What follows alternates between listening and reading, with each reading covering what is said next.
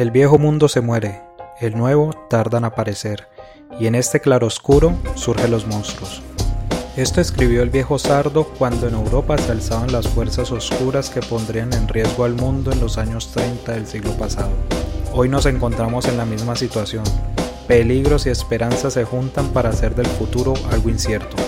Acompáñenos en este viaje para comprender en qué punto de la historia nos encontramos y avisorar un nuevo horizonte que deje atrás los peligros de nuestra época. Esto es El Mundo en Claroscuro.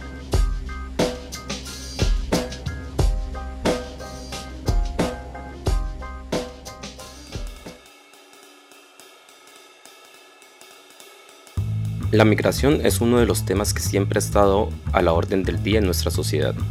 A nivel global, la, movilidad humana ha generado cambios culturales, sociales y políticos que estructuran las naciones que hoy conforman los cinco continentes. Por causas económicas, sociales, políticas o de otro tipo, los seres humanos hemos salido en busca de diferentes experiencias en otros países. En Colombia, esta no es la excepción. Muchos salieron a causa del conflicto armado, muchos más buscando mejores condiciones económicas o de estudio. De igual manera, últimamente se ha convertido en, un país receptor de inmigrantes de Venezuela y otros países de la región. Con la conducción de Juan Camilo Castillo y la producción de Sergio Hernández, esto es El Mundo en Claroscuro y hoy estaremos hablando sobre los procesos de migración en Colombia en el siglo XXI.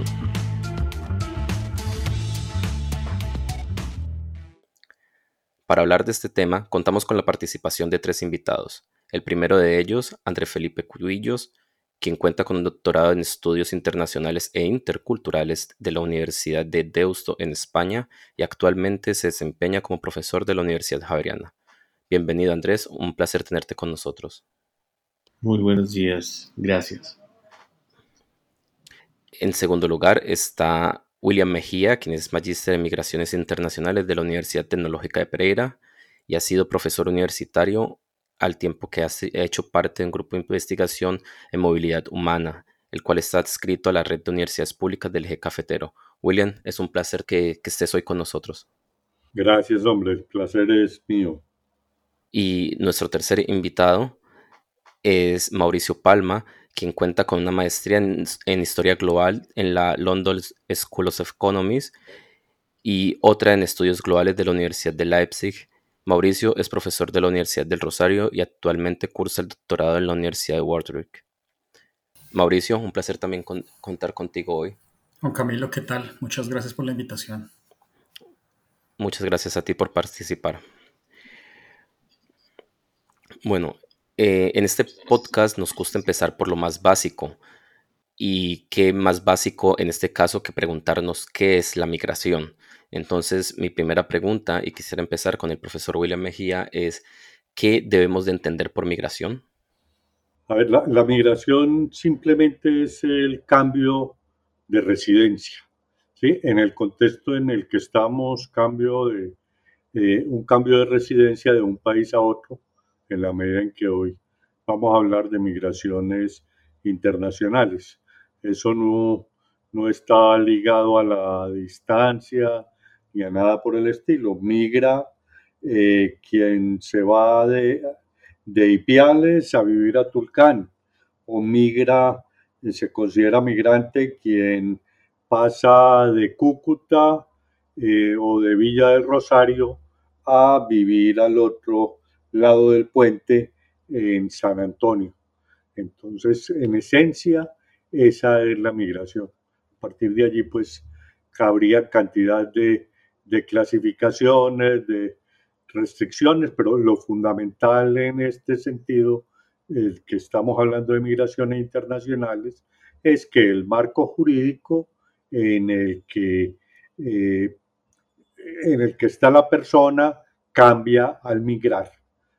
Perdón, bueno, aclarar también que, la migración no es un hecho nuevo, que la migración ha estado ligada al, desarrollo mismo de la humanidad, eh, solo pues aceptando la importancia de las migraciones, podemos entender que desde el origen de la humanidad en, en África, hoy estemos como estamos cada uno de nosotros en distintas eh, partes de, de Colombia o del mundo.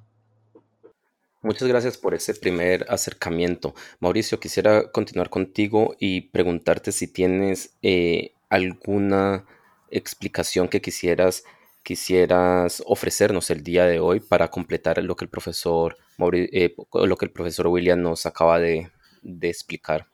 Juan Camilo, a mí me, gustaría añadirle a, lo que el profesor William nos estaba contando, que la palabra migración encierra eh, una cantidad de categorías eh, asociadas al discurso político contemporáneo.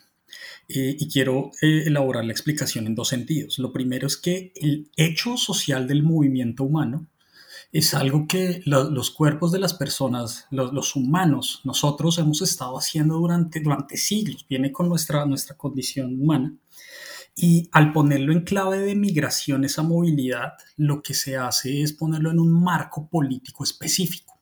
Vean lo interesante, los humanos hemos, nos hemos movido a través del espacio del planeta durante siglos y siglos, pero solo hasta hace muy recientemente, quizá unos dos siglos, quizás menos, se comienza a hablar en términos de migración.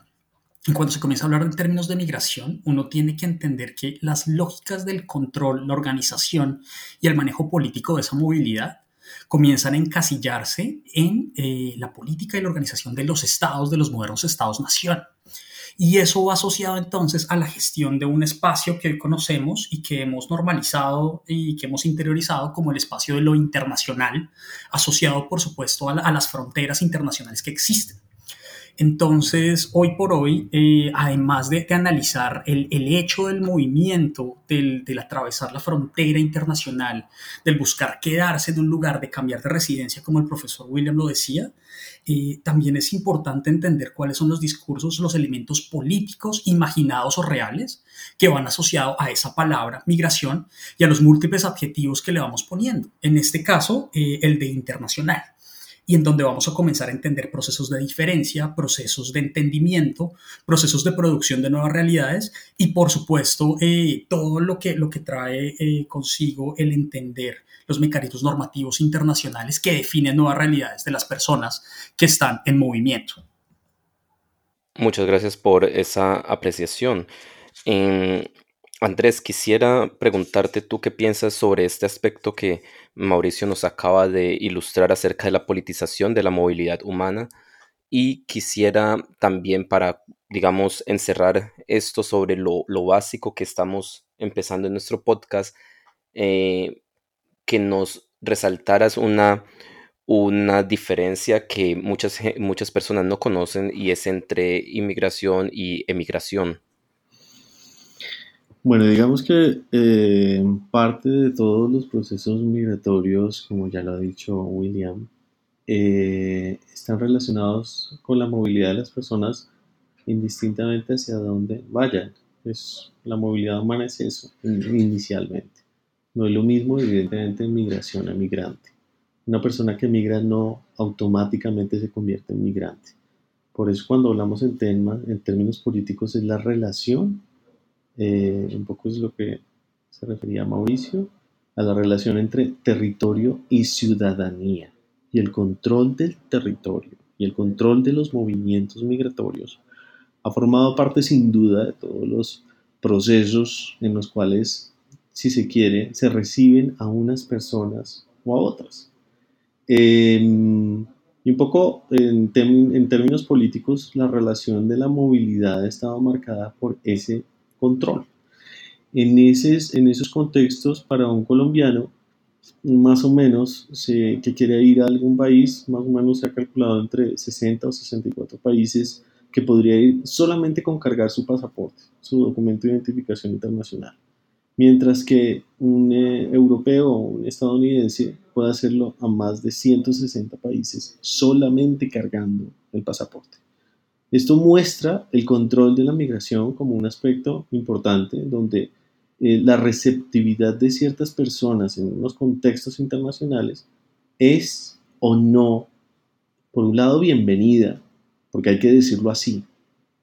Por un lado es bienvenida o no, y por el otro lado eh, permite eh, la estabilidad de estas personas en esos contextos internacionales hacia donde se muevan en mayor o menor medida. Hay diferentes acuerdos, acuerdos inclusive relacionados también que tienen que ver con lo político, en la atención en salud, en la eh, cobertura desde las políticas sociales, que no siempre se enmarcan eh, de la misma manera con eh, ciudadanos de donde procedan y hacia donde vayan.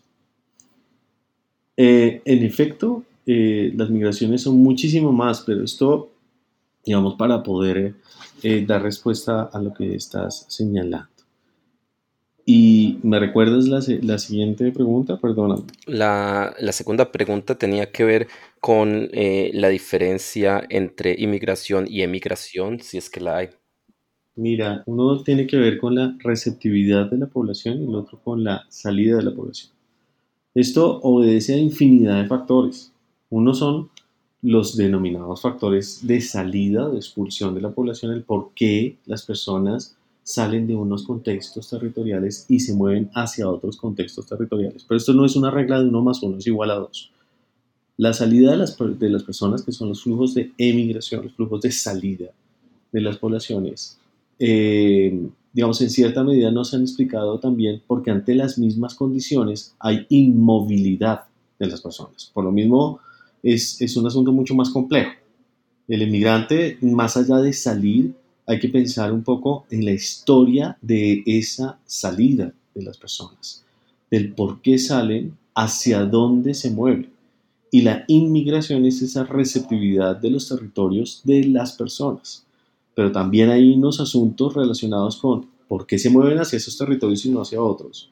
Y tiene también que ver con la posibilidad de generar redes, con la posibilidad inclusive de eh, establecer en cierta medida condiciones adecuadas para esa receptividad en donde las personas en ese proceso migratorio en cierta medida buscan una mejor calidad de vida, unas mejores oportunidades, mejores condiciones, porque eso es un poco en general, hay muchísimas más cosas, pero el, inmigrante eh, es aquella persona que, el emigrante es aquella persona que sale de un lugar y el inmigrante es aquella persona que llega a un lugar de destino.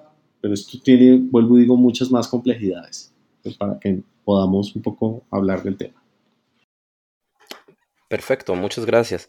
Eh, profesor William, quisiera preguntarle, eh, Andrés nos acaba, nos acaba de hablar y eh, deja sobre la mesa un aspecto que me parece a mí crucial en este primer momento y tiene que ver con la existencia de ciudadanos que son un poco más ciudadanos que otros eh, en, la, en la arena internacional. Y me da la impresión a mí que eh, Andrés insinúa que ese, ese nivel de ciudadanía un poco más, un poco más, más fuerte respecto a otros ciudadanos de, de, otros países tiene que ver más con el caudal político o la capacidad político, económica y o militar en, internacional de su país de origen a con el hecho mismo de, de una relación de tú a tú en, la arena internacional. Eh, ¿Cómo ve usted? ¿Lo comparte o, lo, o podría ampliarlo o refutarlo? De... A ver, estoy de acuerdo contigo de que eh, realmente hay diferencias y como lo expresaba Andrés, hay diferencias entre ciudadanos, entre ciudadanías en el mundo, ¿sí? y que de hecho están relacionadas con mm, situaciones eh, de poder, con relaciones de poder. De hecho, inclusive quienes están en la Unión Europea saben que no es lo mismo un inmigrante eh, sirio que un inmigrante de la misma, de la misma Unión Europea. ¿sí? Hay diferencias significativas. Ahora, tienden a conformarse espacios de libre movilidad a través de las zonas de integración. En América tenemos en este momento eh, dos, bueno, hay varios espacios, pero principalmente dos. y uno que es el más importante el de Mercosur. El acuerdo ampliado de Mercosur permite la movilidad eh, con el simple documento de identidad prácticamente a través eh, de toda Sudamérica, porque además de los países que son parte del propio Mercosur, ese acuerdo lo han firmado el resto de países de Sudamérica. Eh, permite no solo la, la, movilidad, el ir como turista, el entrar y salir del país, sino permite eh, una fácil radicación, una fácil emigración a esos otros países mediante un proceso simplificado.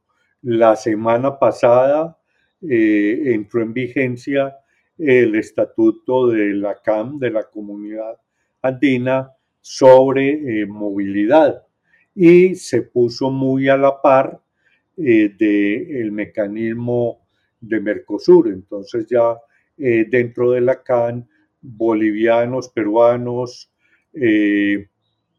colombianos y ecuatorianos nos podemos mover también y radicar en el otro país con mucha facilidad. Entonces así se van constituyendo en Centroamérica también. Hay algunos, pero sí, de hecho es algo relacionado con, las, eh, con el poder. El que los haitianos tengan tanta dificultad para moverse en medio de sus dificultades, pues obviamente tiene que ver con que son ciudadanos de un país que es el país más pobre del hemisferio occidental, por ejemplo. Perfecto, muchas gracias por esa aclaración.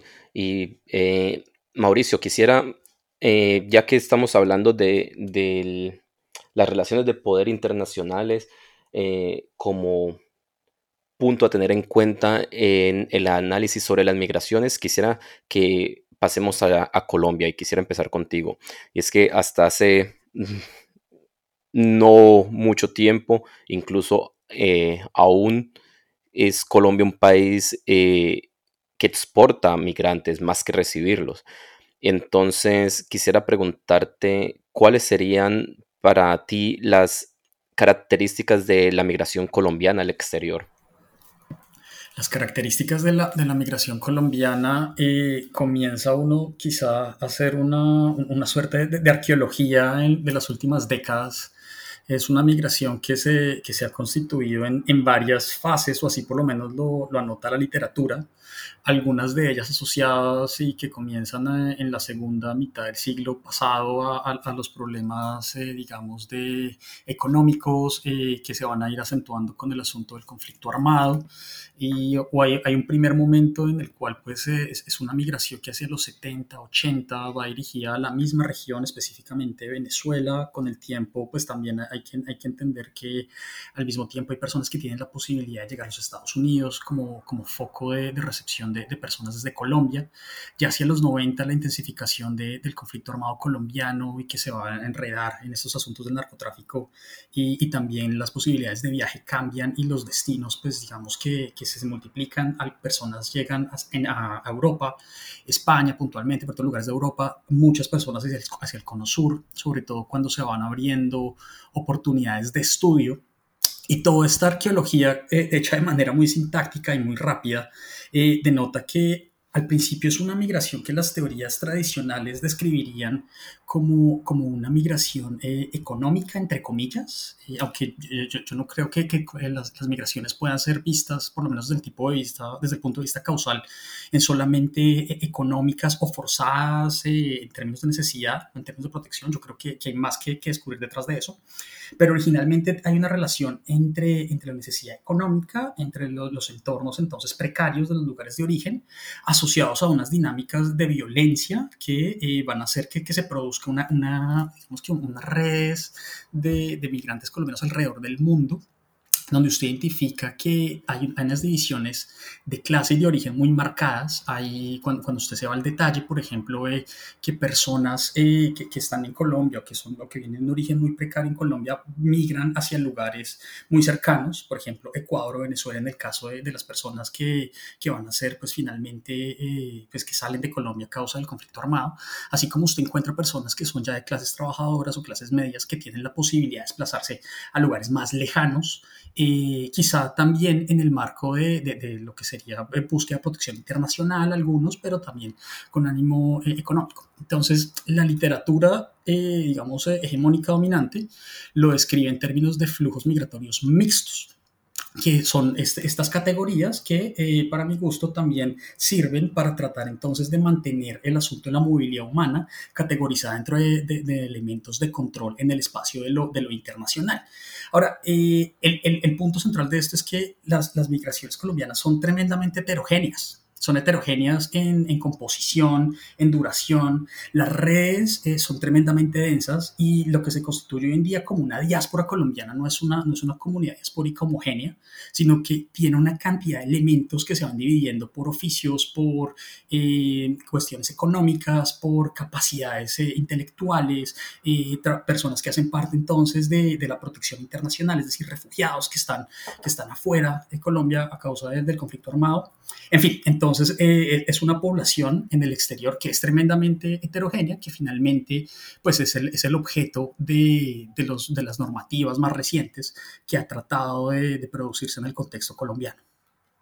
En este, en este punto nos has dicho cosas muy, muy importantes y muy interesantes y quisiera quedarme con eh, algo que dijiste eh, casi de soslayo y es el, el aspecto, digamos, el rol que juega la, clase social o, el, o el, la extracción de la persona que migra, eh, digamos, la extracción original de la persona que migra en el momento y en los destinos de, de la migración. Y entonces quisiera preguntarle, Andrés, eh, en tanto que una persona, como nos dijo Mauricio, una persona de eh, extracción popular generalmente migra a lugares que están un poco más cerca de, Colombia y por razones quizás intuyo yo eh, netamente laborales, una persona de más recursos eh, migra a otros lugares con capacidad de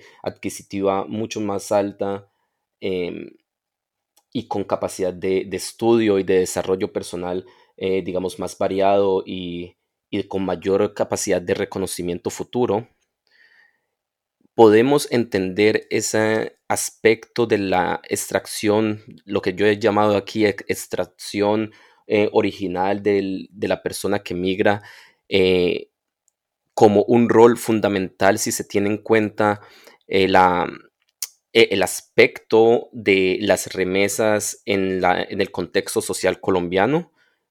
¿O cómo lo verías tú? Pues, a ver, eh, voy a tratar de desglosar un poco lo que acabas de señalar.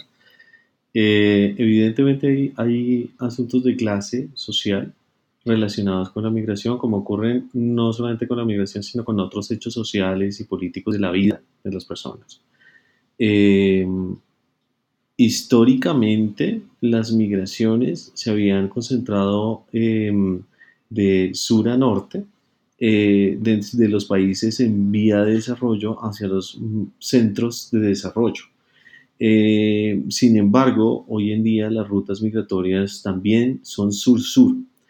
En ese orden de ideas es, es, diferente, digamos, ya hoy en día eso era tal vez lo que se veía con las leyes de Rammstein en torno a, eh, eso es, digamos, algo histórico desde hace mucho tiempo, antes de todos los análisis que ya hemos hecho eh, mucho más a nivel contemporáneo, eh, en torno a, esas migraciones de clase social. Hoy en día las personas, eh, digamos, con menos recursos, no se dirigen tan cerca a los países. El, el, claro ejemplo de esto está en los venezolanos. O sea, los venezolanos, los haitianos, los cubanos, los puertorriqueños, en fin, muchas personas se dirigen, las mismas personas de África, no se dirigían a los países más cercanos. Eso fue hace muchos años porque las comunicaciones no se los permitían y porque los procesos migratorios eran en cierta medida precarios. Em, hoy en día las personas, así sea a pie, llegan a distancias absolutamente lejanas, más allá de la clase social y el equipaje inicial del que habla Hayek, tal vez. Eh, yo creo que hay una condición en la cual eh, es lo que se va a hacer al otro lado eh, en el destino, pues sí está bastante marcado por la clase social, como vuelvo y digo, ocurre en otros escenarios más allá de la migración.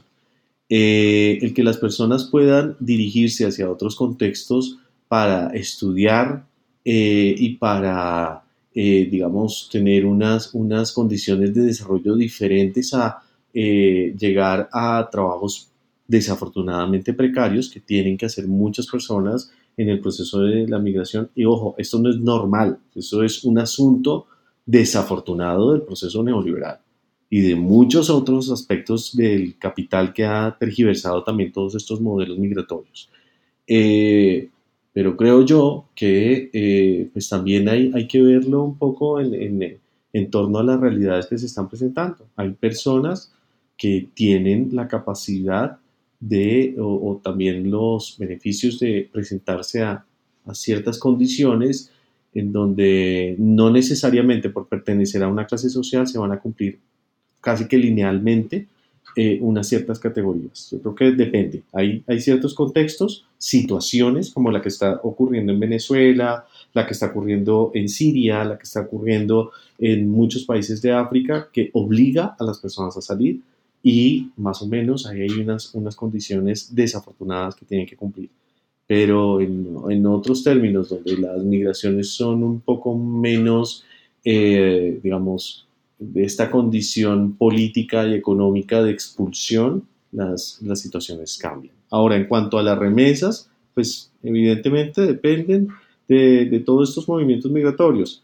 Hay algo que decir y es que eh, nuestras eh, políticas migratorias en el país, en un principio, de lo que se, en donde se concentró no fue en las personas, se concentró en las remesas de las personas. Y hace muchos años, la denominada política integral migratoria realmente no era una política ni era integral ni era migratoria. A lo que se, realmente se, donde se concentraba era en la obtención de esas remesas de las personas. Por eso luego eh, ocurren un poco programas relacionados con hace muchos años, con los programas Bienvenido a Casa y otras cosas que están muy relacionados también con esas remesas. Eh, pero si me lo dices, bueno, el crecimiento de las remesas es, es algo que ha funcionado muy bien para eh, digamos, el, también el desarrollo de, muchos países. México es un ejemplo, Colombia también lo ha sido. Entonces las remesas han aportado a ese denominado, a mi modo de ver, muy mal denominado, pero bueno, eso es lo que las teorías, los eh, términos económicos lo señalan, el, denominado co-desarrollo.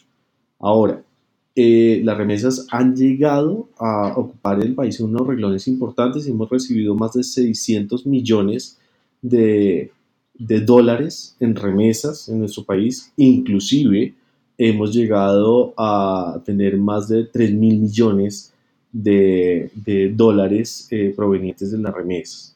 Eh, o sea, realmente es muy importante. Obedece a lo que las personas tratan de, compensar con esa, con esa migración.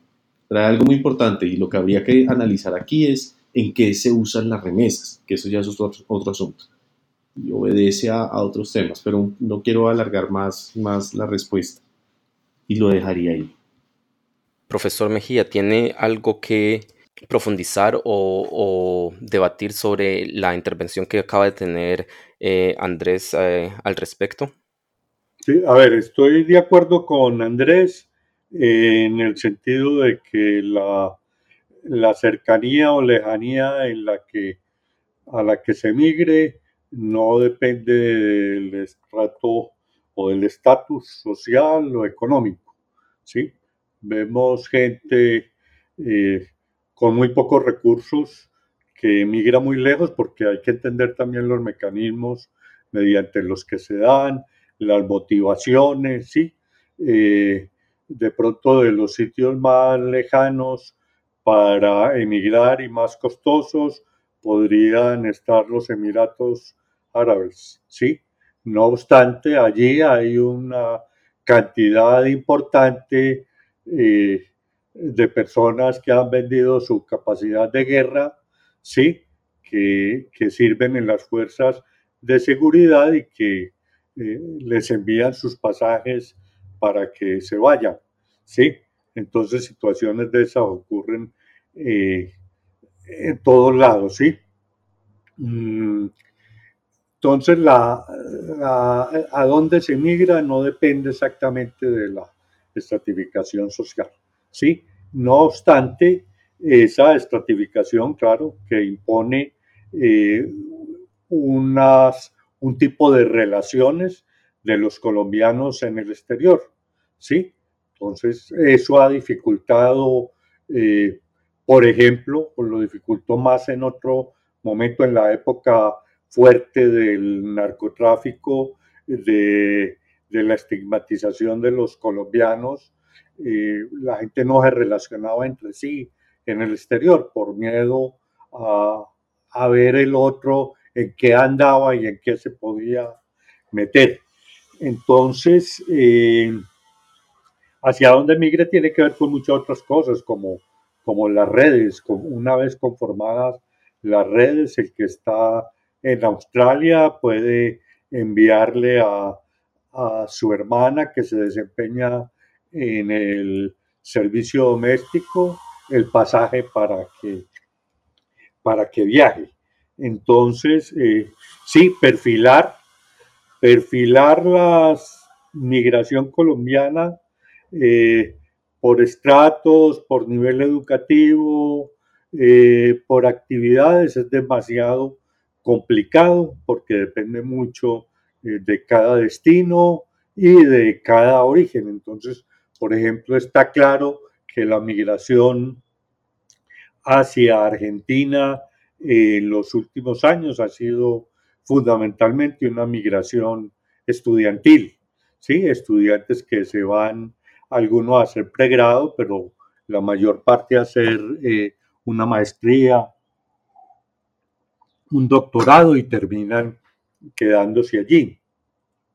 Entonces, eh, es bien compleja. Pues, históricamente, los flujos también han cambiado mucho. Depende, de pronto, un flujo migratorio pierde importancia, eh, como ocurrió con el de Venezuela. El flujo migratorio de Colombia hacia Venezuela fue importante hasta los 80, luego perdió importancia, tanto que aquí nos olvidamos que había migrantes.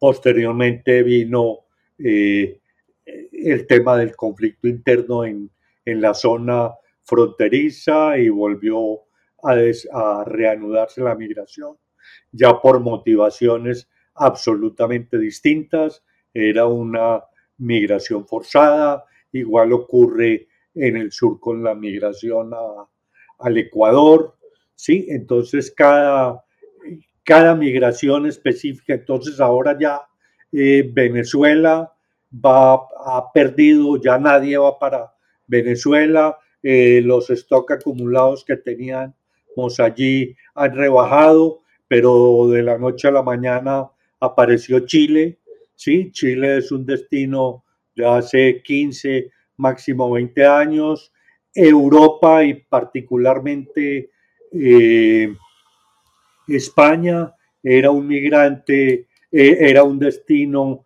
en el siglo XX en buena medida para, para intelectuales. Luego llega el gran boom de finales del siglo y principios del siglo XX y ya fue otra la gente que emigró a España y España pasó a ocupar un gran, eh, un nivel fundamental en las migraciones nuestras. Entonces, este es un hecho muy dinámico y que, que en efecto tiene que ver con, con el funcionamiento global de la, de la economía. Las crisis entonces definen los retornos, porque hay que pensar también en los retornos. Todo el que se va piensa en retornar, aunque finalmente nunca lo haga. Entonces, en la crisis del, del 2008, que golpeó más en Europa y particularmente en España, entonces mucha gente retornó desde España, esa, esa migración solo vino a, adquirir el nivel anterior hacia el 2015, 2016, ¿sí? A Estados Unidos no fue tanto el efecto, entonces otros no, no retornaron a Colombia, sino que fueron a otros países de Europa, eh, surgió una pequeña corriente que de España viajó a Noruega, a Francia se movilizaron muchos, entonces es un fenómeno muy, muy, muy complejo muy, y muy variable. Perfecto, profesor. Quisiera, eh, ya que usted habló de, Venezuela y de lo variable que es este, este fenómeno, eh, quisiera, digamos, voltear el, eh, el, pastel y hablamos de, ya hablamos de cómo Colombia ha sido un país que exportaba migrantes, por decirlo así, y últimamente hemos visto que Colombia también se ha vuelto un país eh, receptor de, migrantes. En este caso, quizás el, más importante es la migración eh, venezolana hacia Colombia. En este sentido, quisiera preguntarle qué aspectos son desde su perspectiva los más importantes para pensar la migración venezolana hacia nuestro país. Allí sí es fundamental el término cercanía, el término fronterizo, ¿sí? Eh, como explicación para que la mayor parte lleguen aquí. Pero como bien lo decía eh, ahora Andrés, eh, tampoco es limitación que lleguen más lejos. Y caminando han llegado a Chile y caminando han llegado al Perú y al Ecuador, tantos como los que se han quedado en Colombia. Eh, como motivos de salida, pues hombre, hay, hay algo claro, lo tenemos claro, la, la crisis eh, social, política, económica de, de Venezuela ha conducido, ha empujado a la gente a salir. Entonces la gente siempre busca estar, eh, mejorar su situación bien sea la situación económica, la situación de seguridad, inclusive la situación afectiva, pero en el fondo, eh, tras de cada historia migratoria, hay eso, una búsqueda de mejoría. Entonces, esa migración desde Venezuela eh, es, hacia Colombia es clara, con un elemento adicional. Eh, ¿Cuál es? Pues hombre, que estuvimos, que Venezuela fue nuestro mayor y principal destino durante muchos años. En, términos absolutos todavía podemos eh, decir, aunque hay incertidumbre en las cifras, pero es factible que todavía el mayor, el mayor sitio de concentración de colombianos sea Venezuela. Entonces hay unos, eh, en Colombia hay unos vínculos muy grandes entonces, eh, venezolanos actuales eh, tienen sus abuelos o sus padres mismos eran de Colombia. Eso establece, tienen la posibilidad de la nacionalidad colombiana. Entre otras cosas, eso ha complicado mucho metodológicamente el análisis de, ese, de esos flujos migratorios. ¿Quiénes son realmente colombianos? que están retornando, quiénes son venezolanos, quiénes son eh, colombianos de segunda generación en Venezuela. Todo este asunto, los matrimonios mixtos, hace, hace muy compleja la situación y determina que Colombia, sobre cualquier otra circunstancia, sea eh, el destino principal. Además, pues son son 2.400 kilómetros de frontera. Pero repito, eso no impide que se muevan para, para otros lados. Andrés, sigo contigo y quisiera empezar con la última frase que, que dijo el profesor, que eh, dicho sea de paso va en sintonía con lo que tú defendías en tu, en tu anterior intervención, y es eso de que lleguen aquí no es limitación que, para que vayan más lejos. Em, quisiera que, así quisiera que nos contaras por qué, así como hemos visto que eh, Venezuela y muchos venezolanos han venido a Colombia, también hemos visto últimamente, en los últimos días a través de los medios de comunicación que mm, migrantes de Haití, de Cuba y otros países vienen a Colombia como, digamos, destino transitorio con el objetivo de llegar a Estados Unidos. Entonces, mi pregunta es eh, si puedes contarnos de una forma breve por qué Colombia es o se ha convertido en un punto estratégico como paso de flujo migratorio hacia el norte del continente. Bueno, mira, lo primero que hay que decir en ese sentido es que eh, pues Colombia tiene una conexión marítima importante y también la ubicación territorial de Colombia es estratégica para muchas poblaciones, para seguir su recorrido hacia otros países. Eh, anteriormente, desde, y esto también hay que decirlo, desde Colombia se hacían vuelos eh, a muy baja altura, donde no había detección de radares, para que las personas pudieran llegar a Estados Unidos. Y llegaban muchos aquí a Colombia hace muchos años, en los 80 y los 90, para continuar esa migración hacia Estados Unidos por otras vías. Eh, inclusive llegando hacia Cuba y tal. Em, hoy en día, digamos que las redes también, me refiero a las redes sociales, la conexión a Internet, también ha generado grupos de personas que se comunican para poder establecer ese, esa migración em, en red. Y esto se ha, dado ahora en Colombia eh, no solamente con población proveniente de Haití, población proveniente de Cuba, sino también de Asia y de África.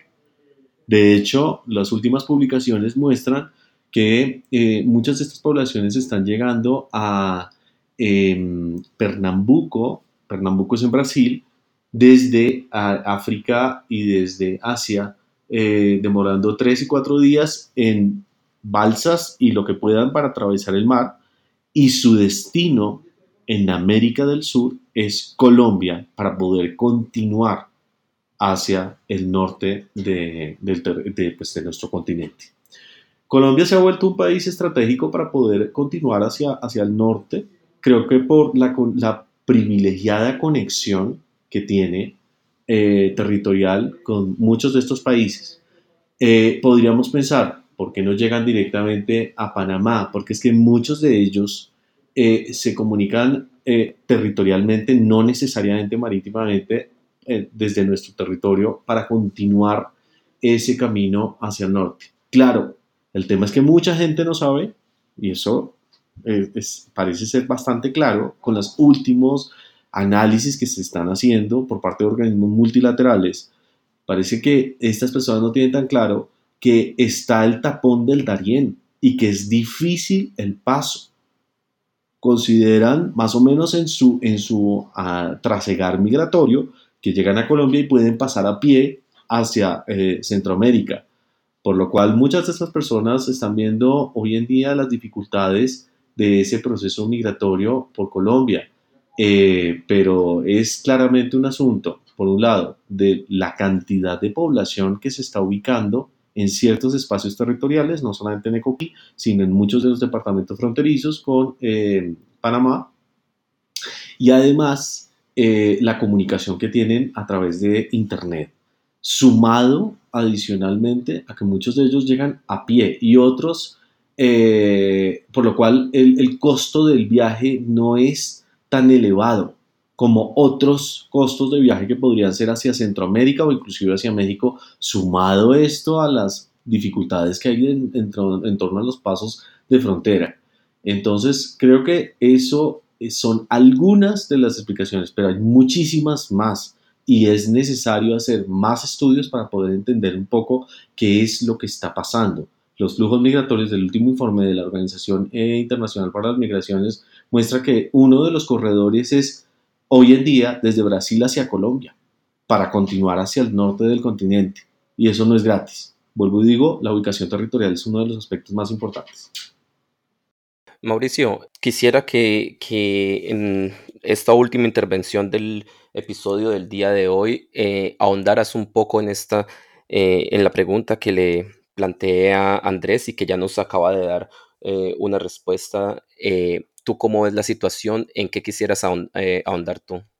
Hay, dos elementos que me parecen sustanciales, eh, añadiendo a lo, que, lo que ya se dijo. Uno es el componente geopolítico de la principal población que ha sido identificada en la, en la reciente situación en Urabá, y es la, la población haitiana. Eh, esto sin duda no es algo nuevo, de hecho en la zona de Urabá, Darien, ya se habían presentado varios, varios altercados y varios cuellos de botella en el pasado, hace unos 4 o 5 años ya se había visto. En ese momento los protagonistas eran en poblaciones mayoritariamente cubanas, si bien en, todo este, en todos estos procesos que ya llevan bastante tiempo, que han posicionado a Colombia como sitio de tránsito, hay personas que vienen de África, hay personas que vienen de Asia, como ya se dijo. Pero cuando uno comienza a evaluar lo que está pasando actualmente, uno se da cuenta que hay, algo que ha cambiado eh, a simple vista y, tiene que ver con el interés de los medios de comunicación. Ese interés de los medios de comunicación está embebido en tres cosas, por lo menos a, mi, eh, a mi parecer, y uno es que el tema de la migración internacional a causa del proceso de movilidad humana desde Venezuela hacia Colombia y hacia el resto de la región, pues ha hecho que, el tema sea parte eh, constitutiva de la agenda pública en Colombia, con los retos y las oportunidades que eso trae. De hecho, esto es una, oportunidad para pensarse en, la salud de nuestro Estado de Derecho, eh, si es que lo tenemos, pero bueno, no va a andar ahí. El segundo punto tiene que ver con explorar un, asunto asociado a los procesos de movilidad humana internacional contemporáneos. Y es que son procesos donde hay, hay una relación eh, con las nuevas formas de las fronteras de nuestro mundo o por lo menos las nuevas formas para entender las fronteras en nuestro mundo. Las fronteras no son solamente líneas sobre la arena que están trazadas sobre los mapas, sino que las fronteras también están impresas en los cuerpos de las personas y son fronteras que se producen de manera discursiva a través de narrativas, a través de la historia, a través de procesos políticos y sociales y que están impresas en cosas tan, tan simples como el fenotipo. Entonces, cuando analizamos este, este caso puntual de, de, y las negociaciones que ha venido teniendo el, gobierno colombiano con el gobierno panameño, el asunto del dejar entrar, dejar salir, este asunto de, de, control que está como tan, tan metido ahí, este asunto de irregularizar a la gente que es, eh, irregularizar es una producción activa de los estados. El componente étnico y específicamente racial, el de, un proceso racializado, eh, donde, se, donde están embebidos los procesos de, mirar entonces con sospecha a las personas que se mueven y que están simplemente en ejercicio de, pues de, de sus condiciones mínimas de vida, de su derecho a moverse, está ahí metido. Son las nuevas formas entonces a través de las cuales los estados buscan reterritorializarse, buscan afirmar esos controles frente a la movilidad, que sin duda entonces se ha vuelto eh, un proceso mucho más visible, que ha caído muchas veces en, las agendas públicas como anillo al dedo para intereses políticos que buscan entonces criminalizar el movimiento eh, dentro de esos entornos de, precarización que son, que son tan difíciles.